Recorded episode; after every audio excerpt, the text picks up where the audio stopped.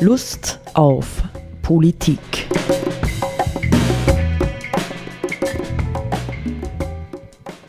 Liebe Hörerinnen und Hörer des Freien Radios Freistadt, Sepp Kiesenhofer und Roland Steidl begrüßen Sie zu einer neuen Sendung Lust auf Politik.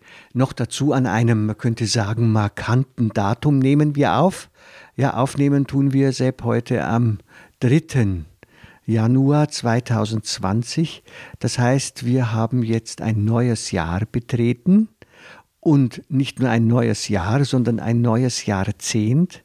Noch dazu an ein bedeutungsvolles Jahrzehnt, nicht weil alle ähm, Jahreszahlen, die in den letzten in der letzten Zeit genannt wurden, was den Klimawandel zum Beispiel anlangt, beziehen sich immer auf 2030. Bis dahin dahin muss und soll so und so viel Prozent und so weiter CO2 eingespart äh, sein. Nicht, aber äh, wir betreten jetzt eben dieses markante und kritische Jahrzehnt. Wobei, da würde ich kurz eine Korrektion bringen wollen das stimmt nicht ganz mit dem neuen Jahrzehnt, weil das neue Jahrzehnt fängt mit 2021 an. Aber ja, gut. Okay, bitte, wenn du. Da streiten sich die Gelehrten. Ich finde es schöner, wenn es 2020 ist. Na gut. Ja, und außerdem ist es insofern noch einmal ein markantes Datum, weil äh, morgen am 4 ähm, Januar 2020 tritt der Bundeskongress der Grünen zusammen, um darüber zu befinden, ob es zu einer Regierung mit Türkis, mit Sebastian Kurz kommen soll oder nicht kommen soll. Wir sind also kurz vor diesem markanten Datum und ähm, trauen uns trotz allem ein bisschen was zu diesem Thema äh, zu sagen. Also wir gehen davon aus, dass diese Regierung zustande kommt, prophylaktisch. Wer weiß, vielleicht ist es ja, äh, wenn die Sendung gesendet wird, schon wieder ganz anders. Ja, aber wir gehen mal davon aus, dass es schon hält ähm, und wollen ein bisschen die derzeitige Situation kommentieren. Ich sage von meiner Seite vielleicht noch einführend dazu, ich habe mir vorgenommen, für ja, Neujahrsvorsatz für dieses neue Jahr ein bisschen mehr darauf zu achten, dass wir ähm, nicht nur äh, kritische Momente ja, der derzeitigen Entwicklung ähm, hervorheben und diskutieren, sondern dass wir auch ganz bewusst ähm, versuchen, positive Aspekte, ja, positive Tendenzen, hoffnungsfrohe ähm, äh, Entwicklungen zu benennen, ja, in irgendeiner Form sicher immer wissend, dass die meisten Dinge ambivalent sind und wir nie so ganz sicher sein können, aber irgendwie äh, spüre ich das selber, das gehört zu einer guten äh, Psychohygiene dazu, auch gerade auf die positiven Seiten zu achten. Sepp, ja, was sagst du dazu? Hast du auch einen Neujahrsvorsatz? Du wolltest mich auf die negativen Seiten haben. Ja, na, mir gefällt das gut. Also ja. ich, stimme dir völlig zu. Wir brauchen ja die, die positiven ähm, Perspektiven und Ausblicke, weil wir sonst irgendwie ja ähm, depressiv und verdrossen werden würden und äh, wir können ja nicht leben ohne die positiven Ausblicke. Und ich finde es auch wichtig, dass man, dass man sich die auch bewusst macht und sie ein Stück weit da irgendwie entlang handelt, handelt, handelt. Ja, so. Ja, ich glaube, dass, dass das Vorhandensein positiver Aspekte ja, und äh, äh, von Dingen, die Hoffnung machen, Entwicklungen, die Hoffnung machen, letztendlich auch dafür wichtig ist, dass wir uns auf der anderen Seite auch die negativen Dinge anschauen können. Nicht, wenn wir, wenn Menschen nur mehr mit negativen ähm, Ausblicken konfrontiert werden, dann geben sie es vielleicht überhaupt auf, wahrnehmen zu wollen noch, ja, und sagen, interessiert mich alles nicht mehr, ich lebe mein Leben, der Rest ist mir wurscht, das ist mir alles zu düster und zu finster, ja. Also ich glaube, menschliche Wirklichkeit auf dieser Erde hat wahrscheinlich zu allen Zeiten in unterschiedlichen Konstellationen beides beinhaltet. Ja. Genau, weil die, die idealen Rahmenbedingungen gibt es ja nicht. Wir können ja. nur die vorhandenen möglichst äh, ja. wahrnehmen, so wie sie sind und schauen, dass wir halt damit, ähm, also aus meiner Sicht, halt konstruktiv oder produktiv umgehen im Sinne, mhm. machen wir das Beste draus für uns selber oder für, mhm. für, für, für andere, für alle, mhm. ja, für die Welt.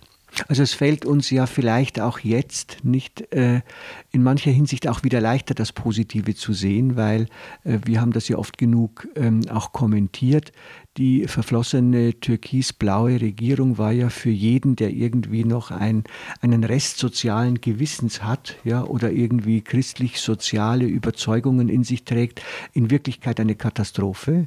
Nicht? Und wir können im Grunde genommen äh, jetzt ja in dieser Kombination Türkis-Grün, so sie kommt, äh, durchaus hoffen, dass ähm, wieder Aspekte, insbesondere jetzt zum Thema Klimawandel, aber auch soziale Themen äh, vorsichtiger begangen werden, als das die verflossene Regierung gemacht hat. Und das allein scheint mir äh, schon einmal ein, ein Hoffnungsschimmer zu sein. Nicht äh, ganz so äh, äh, dunkel ähm, kann es hm, jetzt eigentlich nicht mehr weitergehen, würde ich schätzen. Ja, das ist sicher richtig. Es sollte, wenn denn diese Regierung so kommt oder gekommen ist, wenn die Sendung dann läuft im Radio, äh, kriegt es sicher eine, ein, durch die Beteiligung der Grünen einen anderen Trall, würde ich jetzt einmal sagen, und ein anderes Momentum im Vergleich jetzt zu der vergangenen türkis-blauen Regierung. Auf der anderen Seite muss man eben auch, wir haben ja gesagt, es ist schon wichtig, dass man die Wirklichkeit so, wie sie ist, halt wahrnimmt und einmal äh, zur Kenntnis nimmt. Äh, das darf man ja nicht übersehen, dass, dass ja trotzdem von Seiten der türkisen Partei äh, einfach versucht wurde äh, oder wird, das, was mit, mit, den, mit den Blauen an Regierungsvorhaben ausgehandelt wurde, zu einem guten Teil, soweit man das jetzt hm, sagen kann. Wir haben so beide das Regierungsprogramm nicht gelesen, es wäre zu kurz gewesen, die Zeit. Äh, aber das, was halt bisher kolportiert wurde, also von Seiten der Türkisen versucht hat, möglichst viel von dem, was mit dem Blauen an Regierungsvorhaben ausgehandelt und entworfen wurde, auch jetzt weiterhin umzusetzen. Und da sind natürlich, das muss man einfach sehen, bestimmte, Dinge, bestimmte Dinge enthalten, wo wir sagen, also da dreht es uns ja schon nach wie vor den Magen um, wenn wir uns, mhm. wenn wir uns das anschauen. Zum Beispiel eben mhm.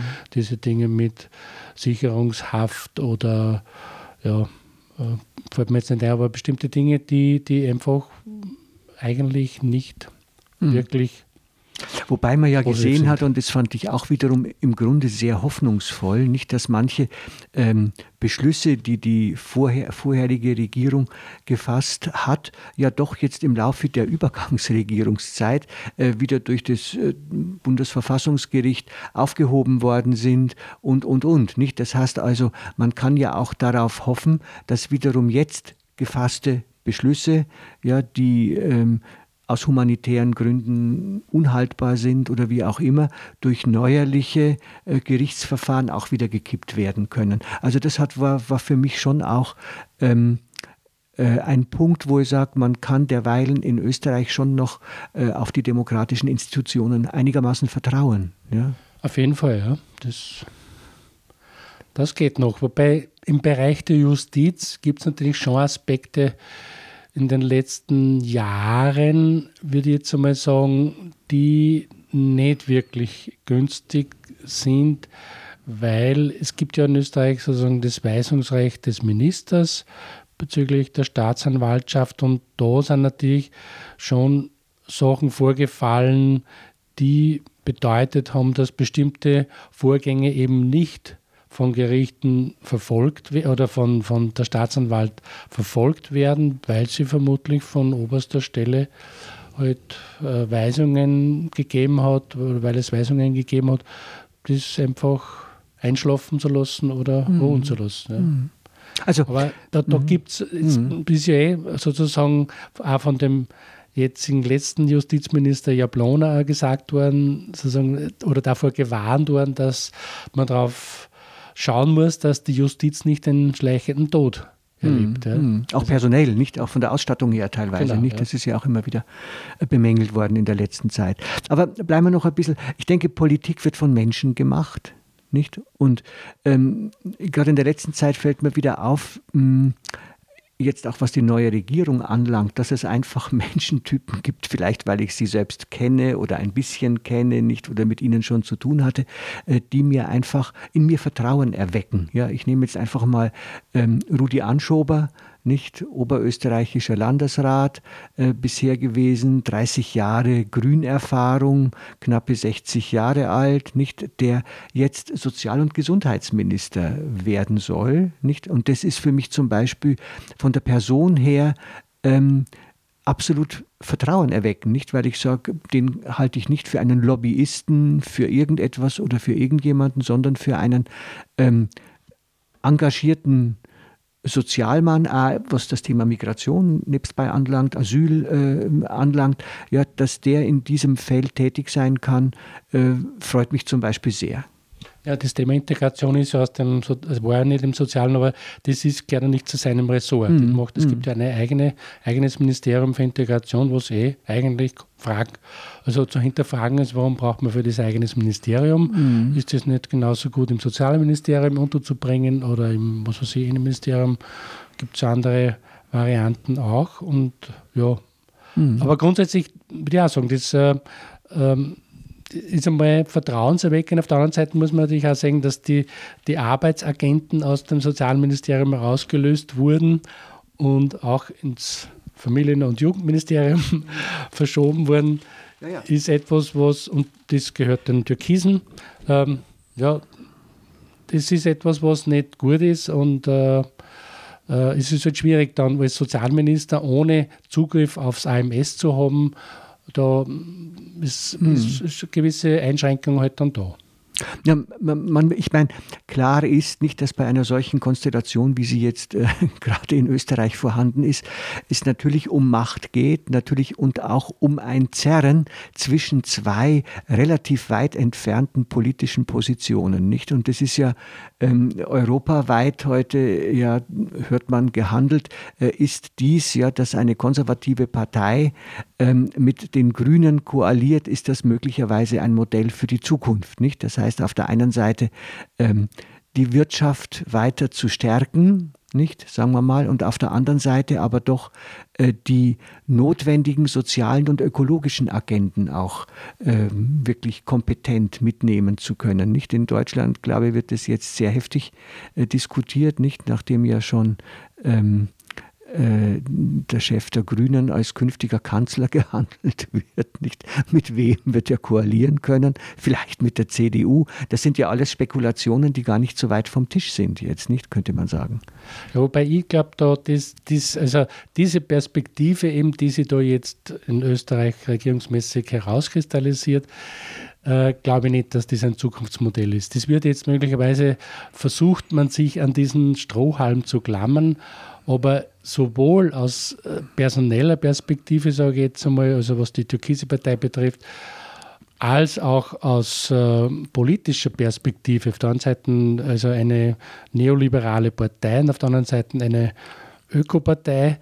Ich glaube nicht, dass das äh, sozusagen zusammengeht, weil ich bin der Meinung, dass sozusagen das Thema Klimaschutz und Umwelt und so weiter ist nicht lösbar unter den Rahmenbedingungen einer neoliberalen Wirtschaftsordnung. Das geht einfach nicht. Also, und da personell, das, die, die türkisen Persönlichkeiten, die da jetzt ähm, ähm, in Ämtern und Würden sind oder kommen, äh, da habe ich nicht den Eindruck, dass, es, dass da äh, ein Interesse verfolgt wird, das dem Gemeinwohl gewidmet ist, sondern das ist alles sehr stark von Machtüberlegungen und so weiter hinsichtlich der eigenen Macht, aber auch hinsichtlich der Macht der Partei gewidmet. Also ja. das, ich denke, ich denke das, das, mhm. das, das, halte ich für, für mhm. Rahmenbedingungen, die jetzt im Hinblick auf die tatsächlichen Problemstellungen wie Vermögensverteilung, Klimaschutz und so weiter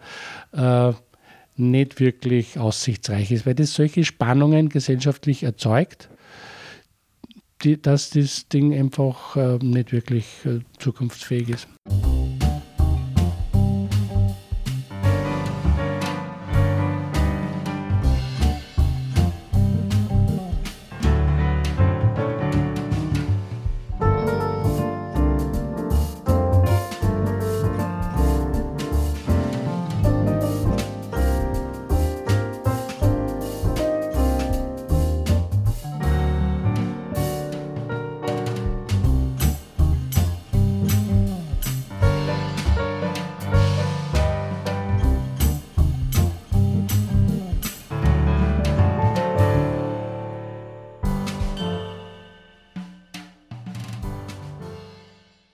Naja, die andere Seite ist, ähm, Demokratie ist Demokratie und sie kann eine schlechte Demokratie sein und sie kann eine gute Demokratie sein, nicht? Und wir haben ja im Vorgespräch schon gesagt, ähm, ich glaube, dass, dass gar nicht hier Spannungen geschaffen werden, sondern dass hier Spannungen zum Ausdruck kommen. Ja?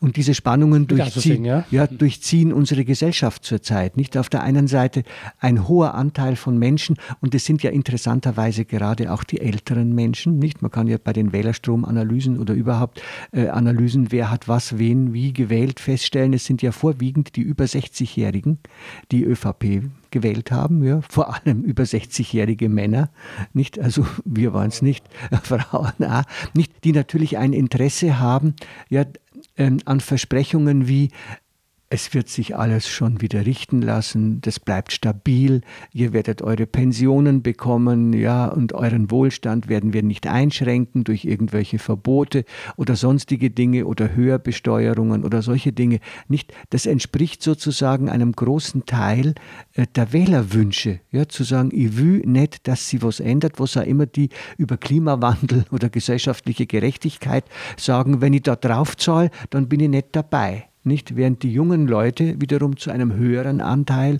äh, Grün gewählt haben, nicht? Beispielsweise. Ja, das, ähm, also ich glaube, dass sich hier verschiedenste Spannungsfelder in der Gesellschaft treffen. Ja, einerseits die Veränderungsbereiten, äh, die nicht Veränderungsbereiten, die Älteren, die Jüngeren, nicht? Und das hat jetzt zunächst einmal zu dieser Konstellation geführt, die im Grunde genommen, würde ich fast sagen, eine ganz charakteristische Herausforderung für die Zukunft darstellt. Ja, Dinge, Dinge unter den Hut zu bringen, die wirklich schwer vereinbar sind. Das Gefühl von Sicherheit und Geborgenheit einerseits und das Gefühl von dringender Veränderung und radikalen Schnitten und Schritten äh, in unserem Wirtschaftssystem oder wie auch immer. Ja, ja dem kann ich ja gut zustimmen. Nur äh, die Frage ist ja, welche Rolle sollten jetzt konstruktiverweise oder wünschenswerterweise die politischen Führungspersönlichkeiten spielen in so einer Situation, in so einer gesellschaftlichen politischen Situation.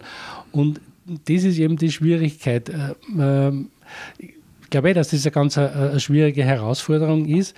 Aber ähm, was ich eben nicht wirklich für zielführend finde, ist, äh, wenn zum Beispiel eben jetzt populistisch äh, eingestellte Führungspersönlichkeiten nur auf dieser, auf dieser Problemwelle, sage ich jetzt einmal, reiten und nicht einen konstruktiven, zukunftsorientierten Zugang entwickeln. Ich, ich, mir schwebt davor, eigentlich bräuchte es jetzt politische Führungspersönlichkeiten, die mit einem hohen Maß an Weisheit ausgestattet sind, sage ich jetzt einmal, äh, und die eine, eine Art und Weise der Politik entwickeln und Art der politischen Kommunikation. Das halte ich für ganz wichtig. Wie äh, kommunizieren unsere politischen Führungspersönlichkeiten ähm, mit der Bevölkerung? Also die eine, eine Kommunikation entwickeln, die äh, einerseits diese Ängste und Gefühlslagen aufnimmt, aber auf der anderen Seite sozusagen jetzt nicht nur politisches Kapital daraus schlägt, sondern tatsächlich in einem Versuch, die Bevölkerung auch mitzunehmen in eine, in eine Zukunft tatsächlich. Na, du hast völlig recht, es ist natürlich auch legitim am Anfang eines neuen Jahres Utopien. Aber wann hast du zuletzt solche Persönlichkeiten erlebt? müsste ich jetzt gerade nachdenken. Aber es, mir fällt spontan zum Beispiel Nelson Mandela ein. Das ist ja ein, ein politischer ein Politikertyp war, der äh, ja vieles Schlimme erlebt hat, persönlich und so weiter, aber dem es trotzdem gelungen ist, sozusagen seine Erfahrungen zurückzulassen und, und diese politische Situation damals in Südafrika äh, in, eine, in eine bessere Richtung zu führen. Ja? Es könnte einem vielleicht Václav Havel einfallen. Ja. Nicht, vielleicht auch dieser bolivianische Präsident. Morales. Ja. Äh, nicht Morales, sondern der Vorgänger von ihm. Äh, der saß nämlich vorher auch im Gefängnis. Ja, also es scheint eine Bedingung zu sein für weisheitsvolle Politik, lang genug im Gefängnis gewesen zu sein. das könnte sein. Oder, oder ähm, wir wollen diese Empfehlung nicht aussprechen. Oder wenn ich an Erhard Eppler denke, ja, den ich als deutschen Politiker sehr geschätzt habe, der war Entwicklungsminister in den 70er Jahren, äh, Entwicklungshilfeminister, äh, der hat es aber, glaube ich, nur ein Jahr lang gemacht, weil er gesehen hat, es ist chancenlos mit positiven Gedanken in der Politik wirklich etwas zu bewegen. Als SPD-Politiker nicht. Das heißt also, ähm, nicht, wenn man an Platon denkt, der Philosophenstaat, ich denke auch immer, vielleicht ist es eine gute Gelegenheit, aber die Experimente gab es ja alle schon, nicht? Die Paulskirche im 19. Jahrhundert, 1848. Man hat die Besten des Staates eingeladen, um irgendwie eine neue politische äh, äh, ähm, ähm, Welt aufzubauen. Es ist gescheitert, nicht? Weil ich glaube, entweder sind Menschen weise oder sie sind Politiker. also, was ich damit sagen will, ist, äh, die notwendige Gelassenheit, ja, den notwendigen Überblick, äh, der das, äh, den, das voraussetzen würde, was du jetzt sagst, den hat man, glaube ich, gerade als Politiker nicht. Ja? Weil man gehetzt, weil man gestresst, weil man überfordert, weil man vieles ist ja, und im Grunde genommen aufgerieben wird, äh, letztendlich von internen wie externen Machtinteressen. Ja. ja. Das ist so, ja. Trotzdem, glaube ich, geht es nicht anders. Also, ja, ähm, wir, wir sehen das ja, was, wozu, wohin führt denn eine Politik, wie zum Beispiel in Ungarn gemacht wird oder in Türkei und so weiter, USA, äh, wo offensichtlich äh, politische Persönlichkeiten an der Macht sind, die von Machtinteressen geleitet sind und nicht vom Gemeinwohlinteresse. Was braucht denn eigentlich äh, der Staat oder die Bevölkerung oder das Gemeinwesen, um sich gut weiterzuentwickeln? Was braucht die Erde, um weiterhin ein bewohnbarer Ort für uns Menschen zu sein? Na, wenn du jetzt denkst, nicht die Verrücktheit, die für mich die, die absolute, wir wollten ja über positive Dinge reden, nicht?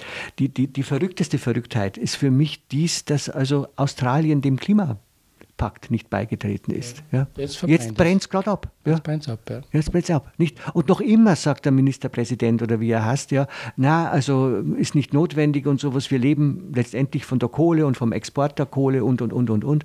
Also, also unfassbar. Ich selber bin beteiligt ja. dabei, Bitte? verdiene gut damit. Ja, ja, ja. Unfassbar. Ja, für mich, für mich ja. sind die, also man könnte jetzt sagen, die Widersprüche, die in dieser Gesellschaft sich jetzt auftun, immer mehr auftun, die hat es immer schon gegeben, aber ja. sie werden immer signifikanter, sodass ja. man schon sagt, das sind die denn völlig verrückt? Sehen ja. die überhaupt nicht mehr die Realität? Ja, ich glaube, es ist, also das würde ich schon meinen, es ist bei vielen Politikern, gerade bei denen, die du jetzt auch angezogen hast, bei den sogenannten Autokraten ja, oder autoritär regierenden Populisten, ist im Grunde genommen ein unglaublich hoher ähm, Grad von Realitätsverweigerung da. Da wird wirklich Realität verweigert, knallhart. Und das Interessante ist, bis zu einem gewissen Grad sogar mit Erfolg. Sprich, die Realitätsverweigerung wird gewählt. Ja? Nicht?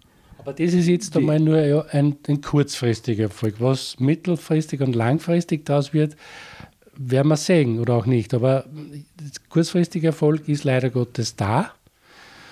Das, die Welt dreht sich weiter oder die Erde dreht sich weiter. Die Welt dreht sich und weiter. Das, das, ist ja nicht das Ende. Und das ist ja. Weißt, und ich glaube, man darf nicht unterschätzen, äh, dass viele Leute heute, gerade die in der Wirtschaft und in der Politik an der Macht sind, sie haben wirklich einen unglaublich engen geistigen Horizont.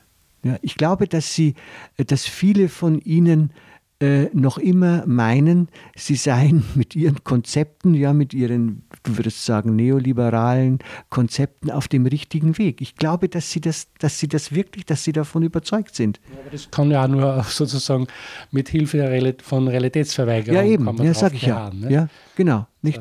Also, das heißt, wie geht das zu, dass Menschen, äh, gerade auch Menschen, die Macht haben, verbindlich und in eigener Betroffenheit zu einem veränderten Bewusstsein kommen. Nicht? Das ist. Man, das finde ich auch, jetzt nochmal konkret auf die sozusagen uns die erwartbare Regierung. Mhm. ähm, einen positiven Aspekt, da, zum Beispiel der Werner Kogler ist für mich schon eine Politikerpersönlichkeit, der zumindest erst ein gewisses Alter hat und Lebenserfahrung mhm. und da, wo man einfach merkt in seinem Auftreten und Reden, dass da einfach eine, eine intellektuelle und geistige Substanz auch da ist. Mhm. Jetzt im Unterschied zum Beispiel zu Kurz, der ja einfach jetzt in der Produktion von Stehsätzen oder leeren Sätzen und so weiter sehr gut ist. Aber du merkst einfach, da ist ja kaum eine, eine Substanz dahinter an, mhm. an, an Weltsicht oder Welteinsicht. Ja. Mhm. Und das, das halte ich schon für, für eine auch für was Positives, mhm. dass da das grüne Personal einfach bestimmte äh, sozusagen Bildungsvoraussetzungen mitbringt. Mhm. Ja. Ja, und ähm, ja, ich denke, wenn wir es zusammenfassen würden, ja, unseren Blick auf die wahrscheinliche neue Regierung jetzt, nicht, dann könnte man schon sagen, im Unterschied zur vorherigen, wo wir einen relativ homogenen Denkansatz oder sowas hatten, haben wir jetzt eine Regierung, in der zwei unterschiedliche Weltsichten miteinander äh, zusammenkommen müssen oder miteinander kämpfen müssen, nicht?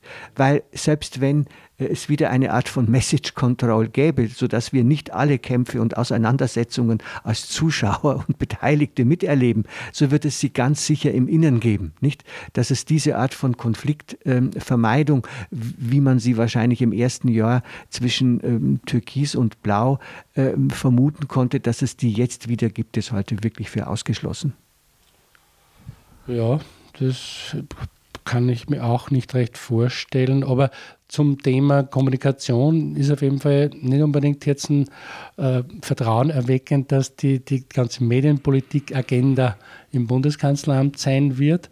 Und mhm. da ist eine Kuriosität auch anscheinend im Kommen, dass der, der Medienverantwortliche der ÖVP, Fleischmann, zugleich sozusagen äh, der Hauptakteur im Bundeskanzleramt für Medienpolitik insgesamt sein wird. Also das mhm. ist etwas, was eigentlich gar nicht geht, dass sozusagen die Medienpolitik einer Partei gleichgesetzt wird mit der Medienpolitik der Regierung. Ja, also wir hm, stehen vor einem offenen Experiment. Ja, das auf jeden Fall. Und äh, das ist ja das macht uns Hoffnung. ja, der, der, äh, wie sagt der David Steindl-Rast, Hoffnung heißt Offenheit für Überraschungen. Schönes Schlusswort.